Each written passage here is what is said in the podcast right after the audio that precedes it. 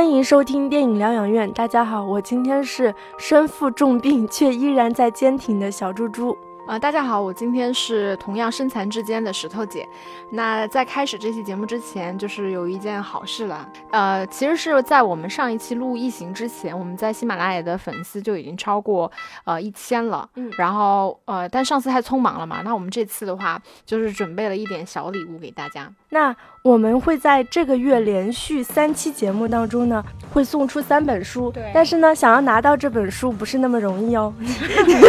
你必须要去。简单了，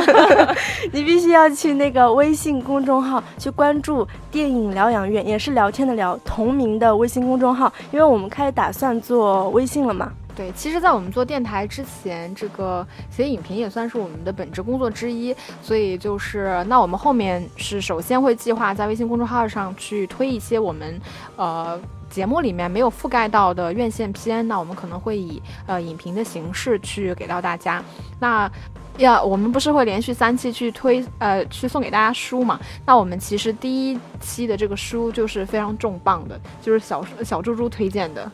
对，说到这本书有多重磅呢？就是你你自己说这本书重磅。对，真不要脸，是因为这本书是小猪猪翻译的。哦，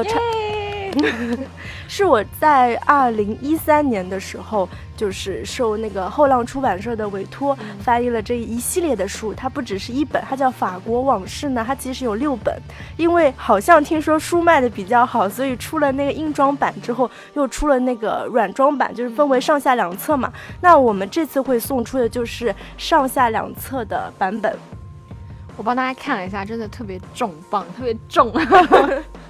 估计就是邮费挺贵的吧。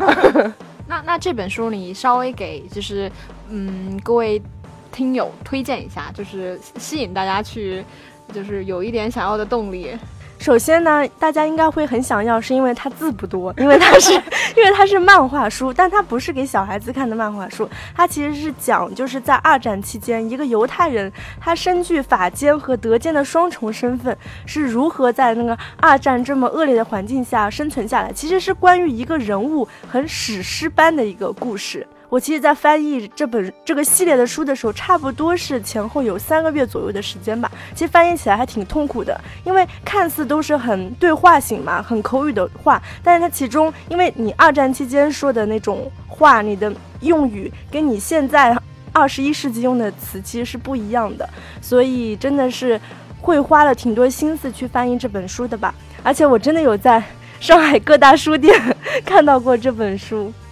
没错，我上次逛新华书店也有看到了。嗯，那就是因为其实，在节目里面一直也有 Q 小猪猪去说一些法语什么的，但我其实真的亲眼见过他演法语，真是超级棒。那呃，如果就是有哪位朋友想要拿到就是这上下两册法国往事，就是由小猪猪翻译的话呢，可以去关注我们同名的电影疗养院，就是聊天的聊的微信公众号。然后我们这一期的话，就是会有一个话题，就是因为我们的微信公众号开了嘛，那大家可以去给我。我们的后台留言，就是说我们，嗯，大家在这个微信公众号上面想看到一些什么样的内容吧，然后我们会这样抽取一位朋友，然后送他这两上下两册《法国往事》。那我们同样的，呃，这样的送书活动会搞三期，就十二月份，相当于我们后面还有两两期的这样节目会去推荐，然后也希望大家多多关注。也算是我们电影疗养院从二零一八年的五月份做到现在，也就是历时半年多的时间。然后一下子现在全平台的粉丝有一千八百多，呃，也很感谢各位听众朋友。对，量虽然少，但是就是都很开心，就是一个一个来的。嗯，这也是我，这也成为了我们做节目的动力。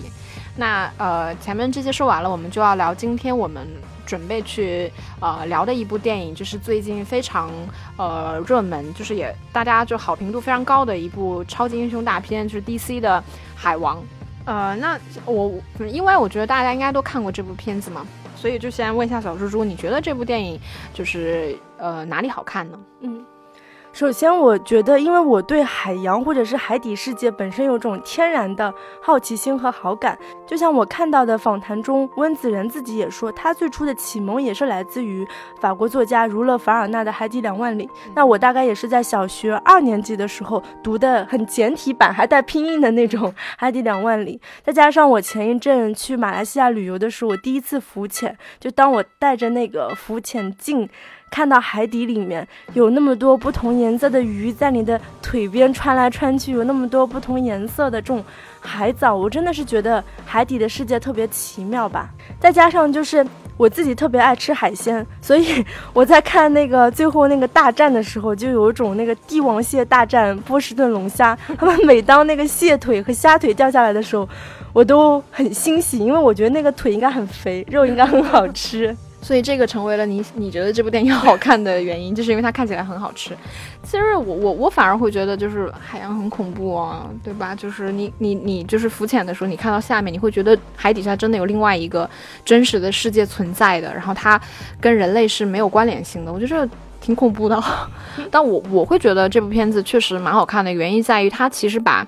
这个海王这个超级英雄拍的非常淋漓尽致。它不像一些就是超级英雄的单体电影，很容易拍成就是像前传的感觉，就是一有就是话说一半儿，比如像那个毒液或者是黑豹都是这样。海王看得出来，其实他费了很大的心力。就是交代了他从哪里来，他是谁，整个人物的转变、成长，然后表达都是非常完整的。我觉得基本上观众对一部超级英雄所有的期待，在这部电影里面都得到了满足。再加上它有大量的这种水下世界奇观嘛，然后有那种非常传统落后的那一一个部分，跟很先进科技结合制造的那种奇妙的那种差异感。同时它有机甲啊，有怪兽啊，甚至还有点像那个就是《神雕侠侣》里边小龙女待的那个绝情谷底，包括有点像什么桃花源的那种。很隐士的感觉，我觉得这个片子一百四十三分钟，你看完了之后会觉得很爽。但是，我觉得它它满足不了一部分观众，就是那些抱着这是一部 DC 片的态度去看的人。其实这部片子现在的口碑总体算比较好，但是网上也有很多人，就是应该是 DC 粉吧，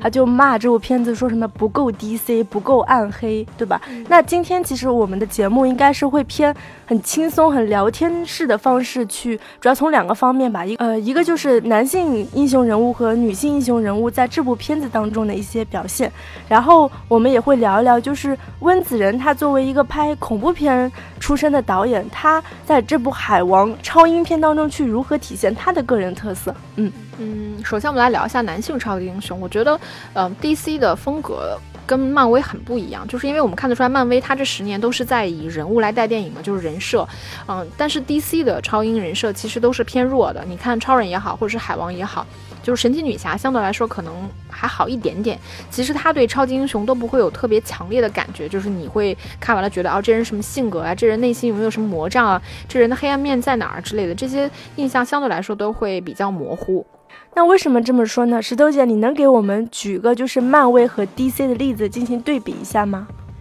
那那我想先问你，你觉得雷神是什么性格？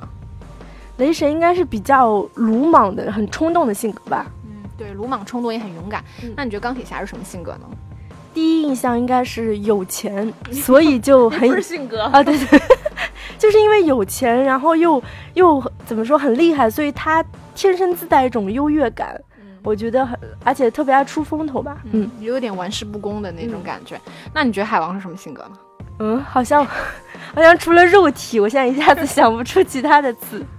对，我觉得这个就是，呃，因为这部电影它它的一个重点其实不是在海王这个人物的成长、个人成长上面，反而是在叙事上面。因为这部它其实是建立起一套新的世界体系嘛。就是亚特兰蒂斯整个呃海洋国度的这么一个概念，所以它的叙事是非常宏大的，也有点像观光片一样，就让我们跟着海王的角度脚步去探索，就是亚特兰蒂斯，然后撒哈拉沙漠，包括意大利的风光，然后海底各个国家的风貌等等。于是它的重点其实就不在于人物身上，而是在于故事上。我觉得这个也是这部电影的一个优点之一吧。对我非常赞同，因为说起英雄缘起的故事，其实都很套路的嘛。就是一开始不想当英雄，后来因为什么原因，他就不得不拯救世界。那我觉得这部这部影片其实也是这样的套路，但它就像刚才石头姐说的，我觉得它好的地方就是它纯个人的背景其实被压缩的很少，它还是把这个海王这个人物放在整个环境当中，或者是放在他这个亚特兰蒂斯这个海洋世界当中。相比于漫威的很多电影，就是。他一开始就进入了小战大战，而不是花一半的时间放在这个英雄缘起的讲述上面。嗯，对，最典型的就是钢铁侠嘛，对吧？他前面一个小时都是在讲这个人物他是如何转变成钢铁侠的。对，嗯，那其实呃，DC 的话，因为蝙蝠侠我们就不想聊，因为那个诺兰之后扎克施耐德那个版本，就是本阿弗莱克那个版本的蝙蝠侠，在我们这种心里就是。算是真正的蝙蝠侠，所以，哎，这么说好像有点不好。就是我们反正这个主要去对比的一个男性超级英雄，主要是超人跟海王。嗯。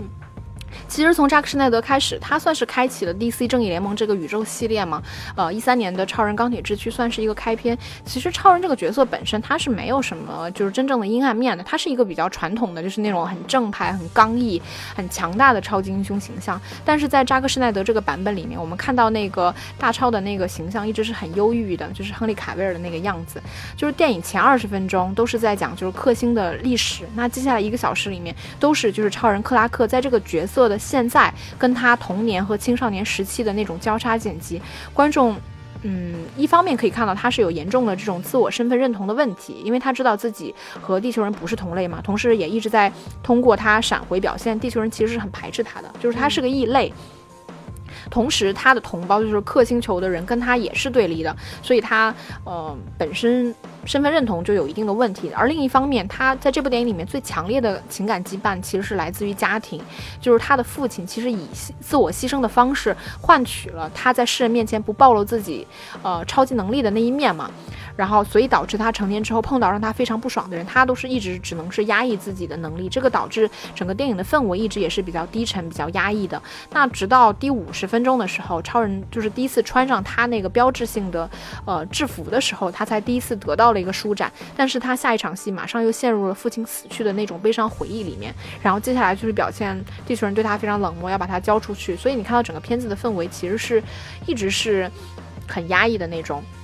哪怕到了，就是说后面蝙蝠侠大战超人以及正义联盟里面，他其实一直维持的也是这种形象。包括就是他跟蝙蝠侠虽然处的也不怎么样吧，但是蝙蝠侠其实也是那种比较内敛、比较压抑、比较悲观的性格。那感觉初看起来，比如说超人他对于自我身份认同的一个纠结，应该是跟海王有很多相似点的嘛，对吧？因为都是身处在不同的世界当中，就是两边都感觉不沾边的感觉，但是好像风格完全不一样啊。对，没错，就是他。其实像你前面聊到的，他这个片子里面跟超人最大处理不同的，就是他其实没有大量的闪回，就是回忆成长的部分，他有刻意减轻，就是这个部分。他其实大概只有五六个片段吧，大多数的时候还是集中在他成年之后的一些经历，这个就大大的削弱了这个角色本身背负的一些悲观的色彩。而且这个角色相对来说，他其实应该是比超人有更严重的身份认同问题，因为超人就是一个纯种的氪星人，对吧？他就是一个外星人。但是像海王呢，他是两个完全对立的一个世界，然后而且是两个身份非常悬殊的人结合生下的，而且就是因为他的父母，因为他吧，其实他的父母确实人生都变得非常不幸，但是电影却没有。过分的去渲染他对此纠结，只是表现出他的内疚，他对那个亚特兰蒂斯的抵触等等。所以，我们看完了海王之后，你会感觉这个角色他本身还是非常开朗的，也有很逗逼的那一面。比如说，就是他跟他爸爸在小酒吧里面喝酒，然后碰到几个彪形大汉要来跟他合照的时候，他还是表现的就很害羞，很就是很抗拒的那种。然后，包括他后面跟他弟弟就是第一次打输了之后，他的情绪其实也没有很很失落，他马上就开始跟梅拉开玩笑啊什么的，嗯。对，的确是这样。就是海王这个人物，或者说整个海王这个故事，其实都算是非常古典主义的故事，对吧？因为你看，像什么私生子夺权的这种故事，其实，在中西方的，其实，在中西方的故事当中是能找到很多原型的。我觉得，嗯，赵氏孤儿应该算，然后我觉得连漫威的黑豹也算，对吧？嗯，其实像这种很经典的这种叙事框架，但是海王的拍法或者是技法处理的非常花哨，使得这部片子就很耐看、很耐打吧。嗯，但是这里我我想补充一点，就是我觉得 DC 真的很会选演员吧。你看前一阵的那个神奇女侠，再到这一部的海王，就是颜值都非常非常高。以前那个演海王的那个男演员叫杰森·莫玛。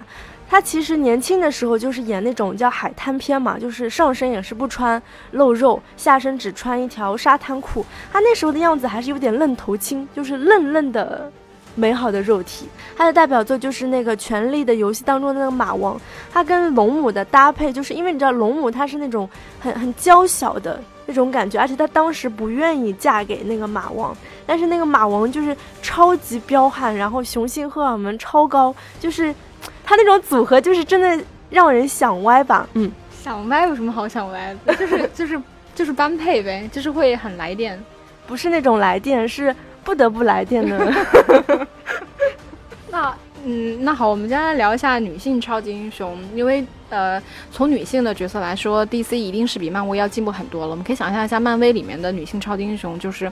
是要么就像黑寡妇那种很性感美艳的，包括黄蜂女啊、猩红女巫，其实她们都是那种女性特征非常明显的。电影里面呢也不会就是就她们本身的经历或者是性格有太多的展开，而 DC 里面就是说神奇女侠，包括海王里面就是 Amber Heard。饰演的那个梅拉，以及尼可基德曼饰演的亚特兰大女王，她们本身其实都是非常强大和独立的，甚至这两个女性本身就是反叛的代表。嗯，她们逃离自己的婚姻，背叛自己的种族，在认为正确的事情面前都表现得非常坚毅。其实连我们就是说超英的女朋友们，我觉得。在漫威和 DC 里面都有很大的差别，比如说钢铁侠女朋友小辣椒跟超人女朋友路易斯其实都有很大的区别。比如说小辣椒就是那种，她其实那个角色就是传统超英那种很花瓶式的角色，嗯，到后面的时候其实每部片也就是几场戏，大多数都是在跟钢铁侠谈恋爱，对吧？她也就是那种很女性化的形象，但是。超人的女朋友路易斯，她本身是个记者嘛，就是那种很深明大义，一直是超人强坚强的后盾。就是在超人茫然无助的时候，她能够安抚超人；然后在超人离开了之后，就是也非常的坚毅。所以就是我们感觉出来，DC 里面就是女性常常是一方面很独立，同时她们感觉又比男性更加的坚强。我觉得应该说，呃，DC 当中的女性英雄形象更加现代性吧。嗯嗯，有道理。补充一句吧，我觉得就是。这两个女性角色也选得非常好，尤其是妮可基德曼，因为我今年看她那个美剧《小小的谎言》，我还当时觉得她脸僵掉了。然后看到这一部，尤其是开始的时候，就是描述她跟那个海王父亲那段爱情戏的时候，我真的觉得她超级超级美。而且就是到了最后，就是在海沟国上岸的时候。他跟那个梅拉站在一起的时候，我觉得他已经就是气场完全压过，就是艾梅博希尔德。嗯，我觉得美倒是希尔德比较美了，但是因为妮可基德曼的气场确实非常强啊，而且他那个开场演他年轻的时候，我觉得他应该是后期特效有处理过，就是让他整个人看起来非常的容光焕发，非常的年轻那种。嗯，然后像我们来聊一下就是 DC 的女性的魅力吧，我觉得特点吧，我觉得第一个她们都有一些就是非常懵懂的那种魅力，就是那种。很强烈的美而不自知，就是你记得刚呃神奇女侠刚刚就是遇到史蒂夫的时候，她她呈现出的也是那种就是对男性一无所知，就非常懵懂、非常直率、非常天真，她也不会刻意的去施展女性的一些性吸引力，但是因为她确实非常的美，所以她又非常的有杀伤力。那我觉得海王里面的梅拉也是这样的。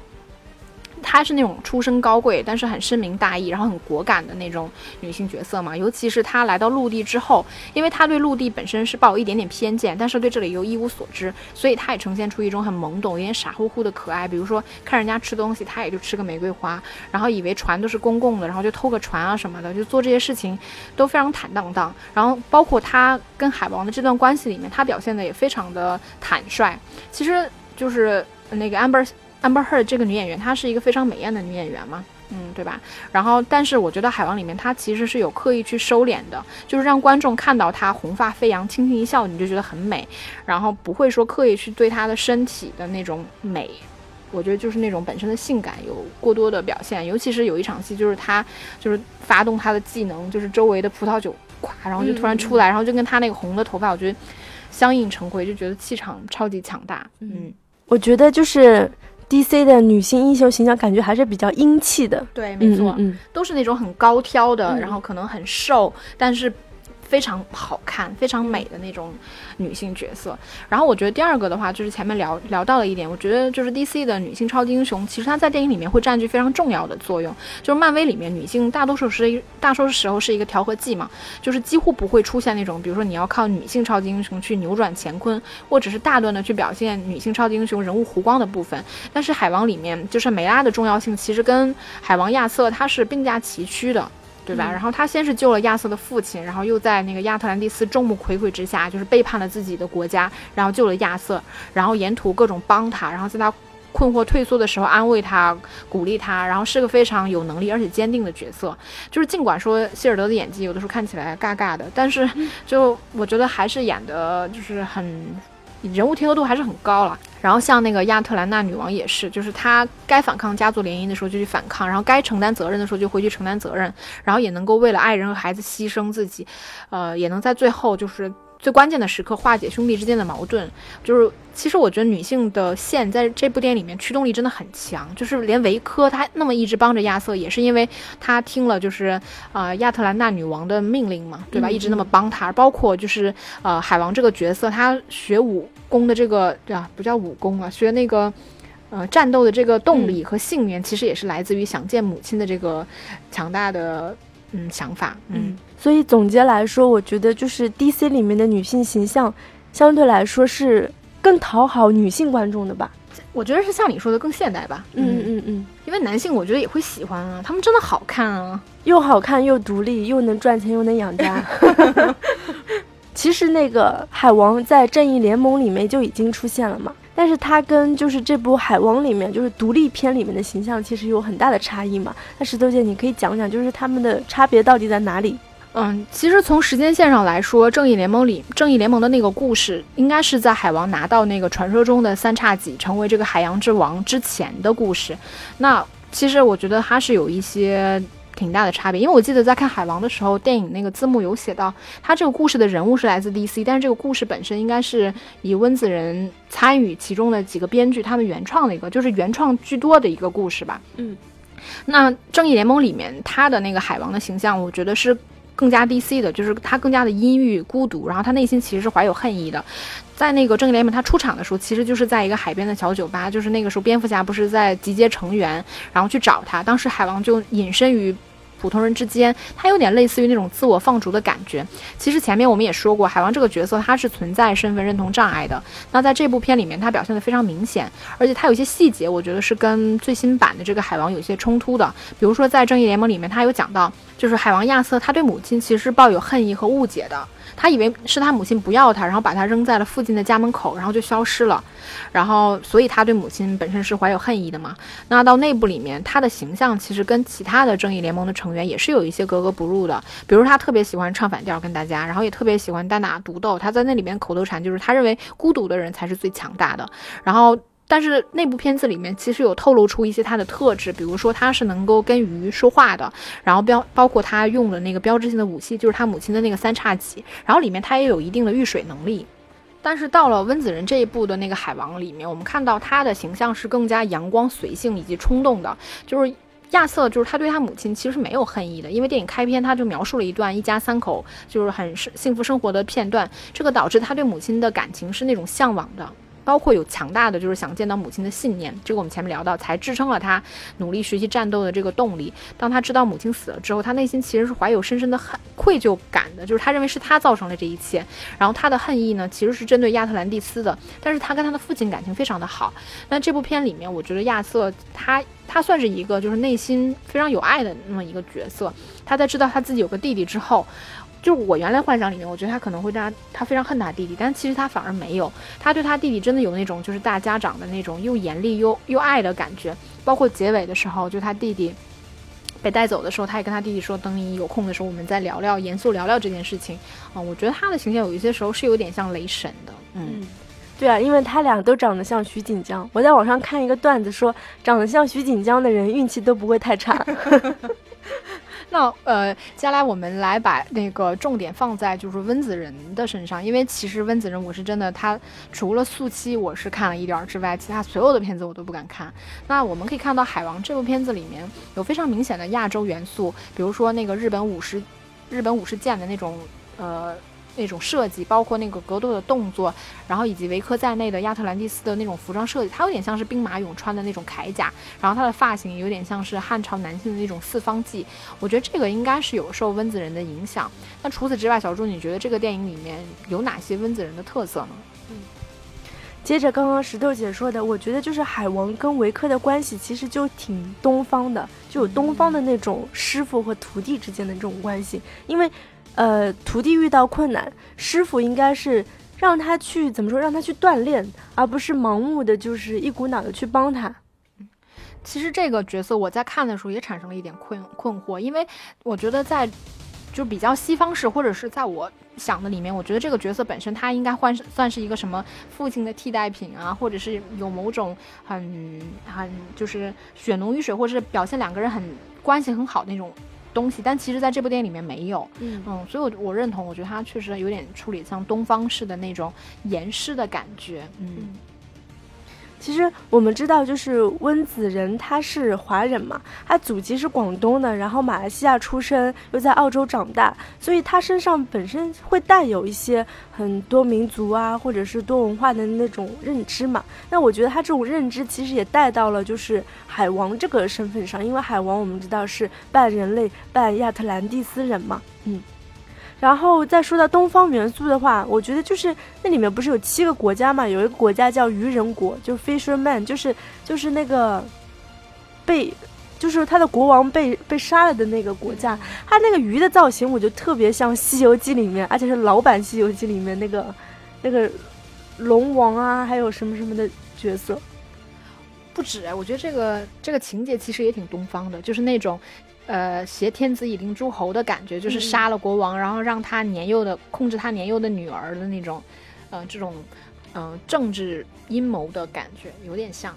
那我现在就具体说一说，就是这部《海王》它是如何体现就是温子仁的风格。首先就是它影片开头有灯塔嘛。它从现实中的灯塔，然后再切换成那种像那种玻璃罐，就是那种玩具里面的灯塔。那这个镜头就非常的温子仁，让我想到就是《招魂二》的开头，镜头也是对准一个小屋的屋顶，然后再往远处推，小屋就消失了，变成近景中玻璃橱窗当中的一幕。其实这种就是现实中的物件变成玩具的这种拍法，其实是蛮典型的恐怖片的拍法。那前一阵很火的那个《遗传厄运》就有。就是一个男孩的房间，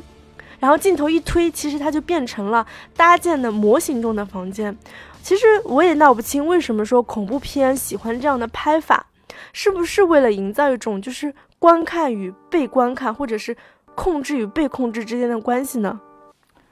我觉得它某种程度上强调一种宿命性吧，就是，呃，你存在的空间突然变成了很小，就是会有一种你其实是在被别人怎样怎样的。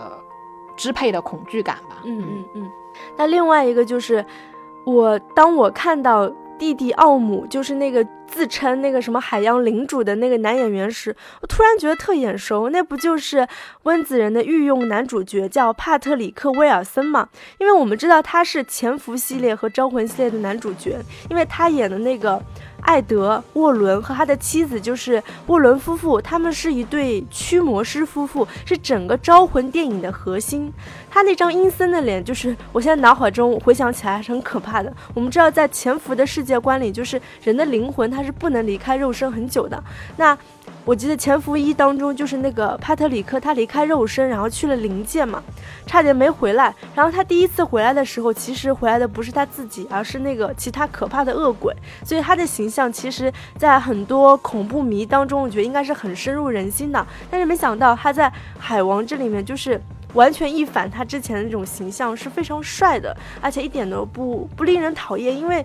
我觉得这个反派其实也蛮好的嘛，他是一个环保主义者，对吧？拒绝海洋垃圾，然后他就是在在某种呃价值观的灌输下，他其实想实现大一统，而且又深爱自己的母亲。其实我觉得没什么不好的。我我觉得他的那个形象其实确实很符合我们这个形象了，就是那种白人金发，然后有一点点阴郁气质的那种。然后我觉得这个片子，你说到这儿，我想想，我觉得它有意思的地方就是它一个超级英雄片，它通过这种呃海洋环境污染，然后通过一些新闻性的片段，然后来增强这种现实性。我觉得这个想法还是挺有意思的。嗯，对，因为我觉得就是温子仁他第一次拍超英片嘛，所以他就想走一条。怎么说不走寻常路的超英片的拍法？因为他是拍恐怖片出身，所以他是非常懂得调动观众的感官和心理的。他知道什么点该刺激观众。你你说到这儿，我有一个问题想要请教你啊，因为我当时看这个片子的时候有一点困惑，就是我觉得他这个片子真的有在像风光片一样在拍，就是除了水下世界，然后有去撒哈拉沙漠，有去意大利的小镇，然后又去海沟国。其实我们可以看到，这个过程中海王的人物本身是没有什么成长的，嗯，但是他却花费这么多这么大的力气去这么拍，为什么呢？我我觉得温子仁他最大的特点就是。他比较怎么说？他特别坚持自己的特色吧，因为他身上没有那种就是我必须要按照英雄缘起这样的套路去拍的套路。他的擅长点就在于，他知道怎么三分钟一小恐怖，十分钟一大恐怖的点出来。他。他擅长不断的去调动观众的这种感官，就顺着他的思路走。所以他之所以拍什么沙漠呀、意大利风光，我觉得他他不在于讲这个人物，而是在于我就要吸引观众，我就要带着你去去看这个故事。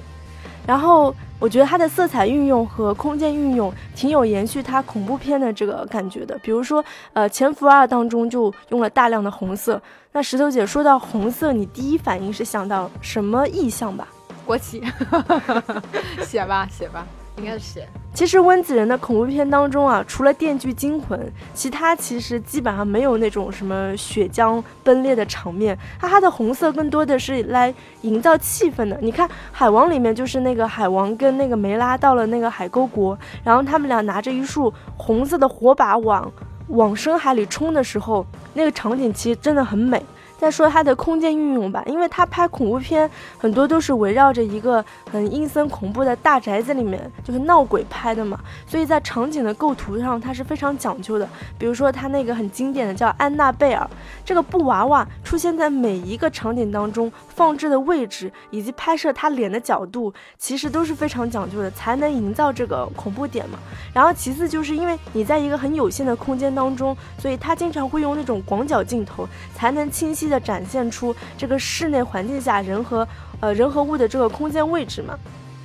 还有我觉得他其实镜头算是用的比较花哨的，就是他经常要用那种镜头的推拉摇移，要有那种主观镜头和客观镜头相结合的那种拍法。比如说那个很经典的镜头，就是那个在招魂里面，修女突然从墙上的一幅画。扑面而来的镜头就是猛拉镜头拍的，真的很很吓人啊！再说到就是《海王》里面的海底世界，其实主观镜头是很少，基本上没有吧？嗯，比较少。呃，所以你看它的场景是非常好看的，简直是天花乱坠的。我觉得这个这跟他拍恐怖片时镜头用的比较花哨很有关系。嗯。嗯，那就是我，我因为不看温子仁的电影嘛，不敢主要是。然后我就问了一个我身边就是也看温子仁的朋友，他就给我讲到，他觉得温子仁的恐怖片好看在于说，他觉得他的片子就是本身故事性就很强，就是一般的恐怖片可能就是通过血浆啊，或者是各种悬念啊，就是很恐怖的那种方式去刺激你，但是他的片子就是本身故事就已经足够好看了，嗯。嗯，你觉得这个跟我们说《海王》这部电影本身的故事性也很强，故事也很好看，有关联性吗？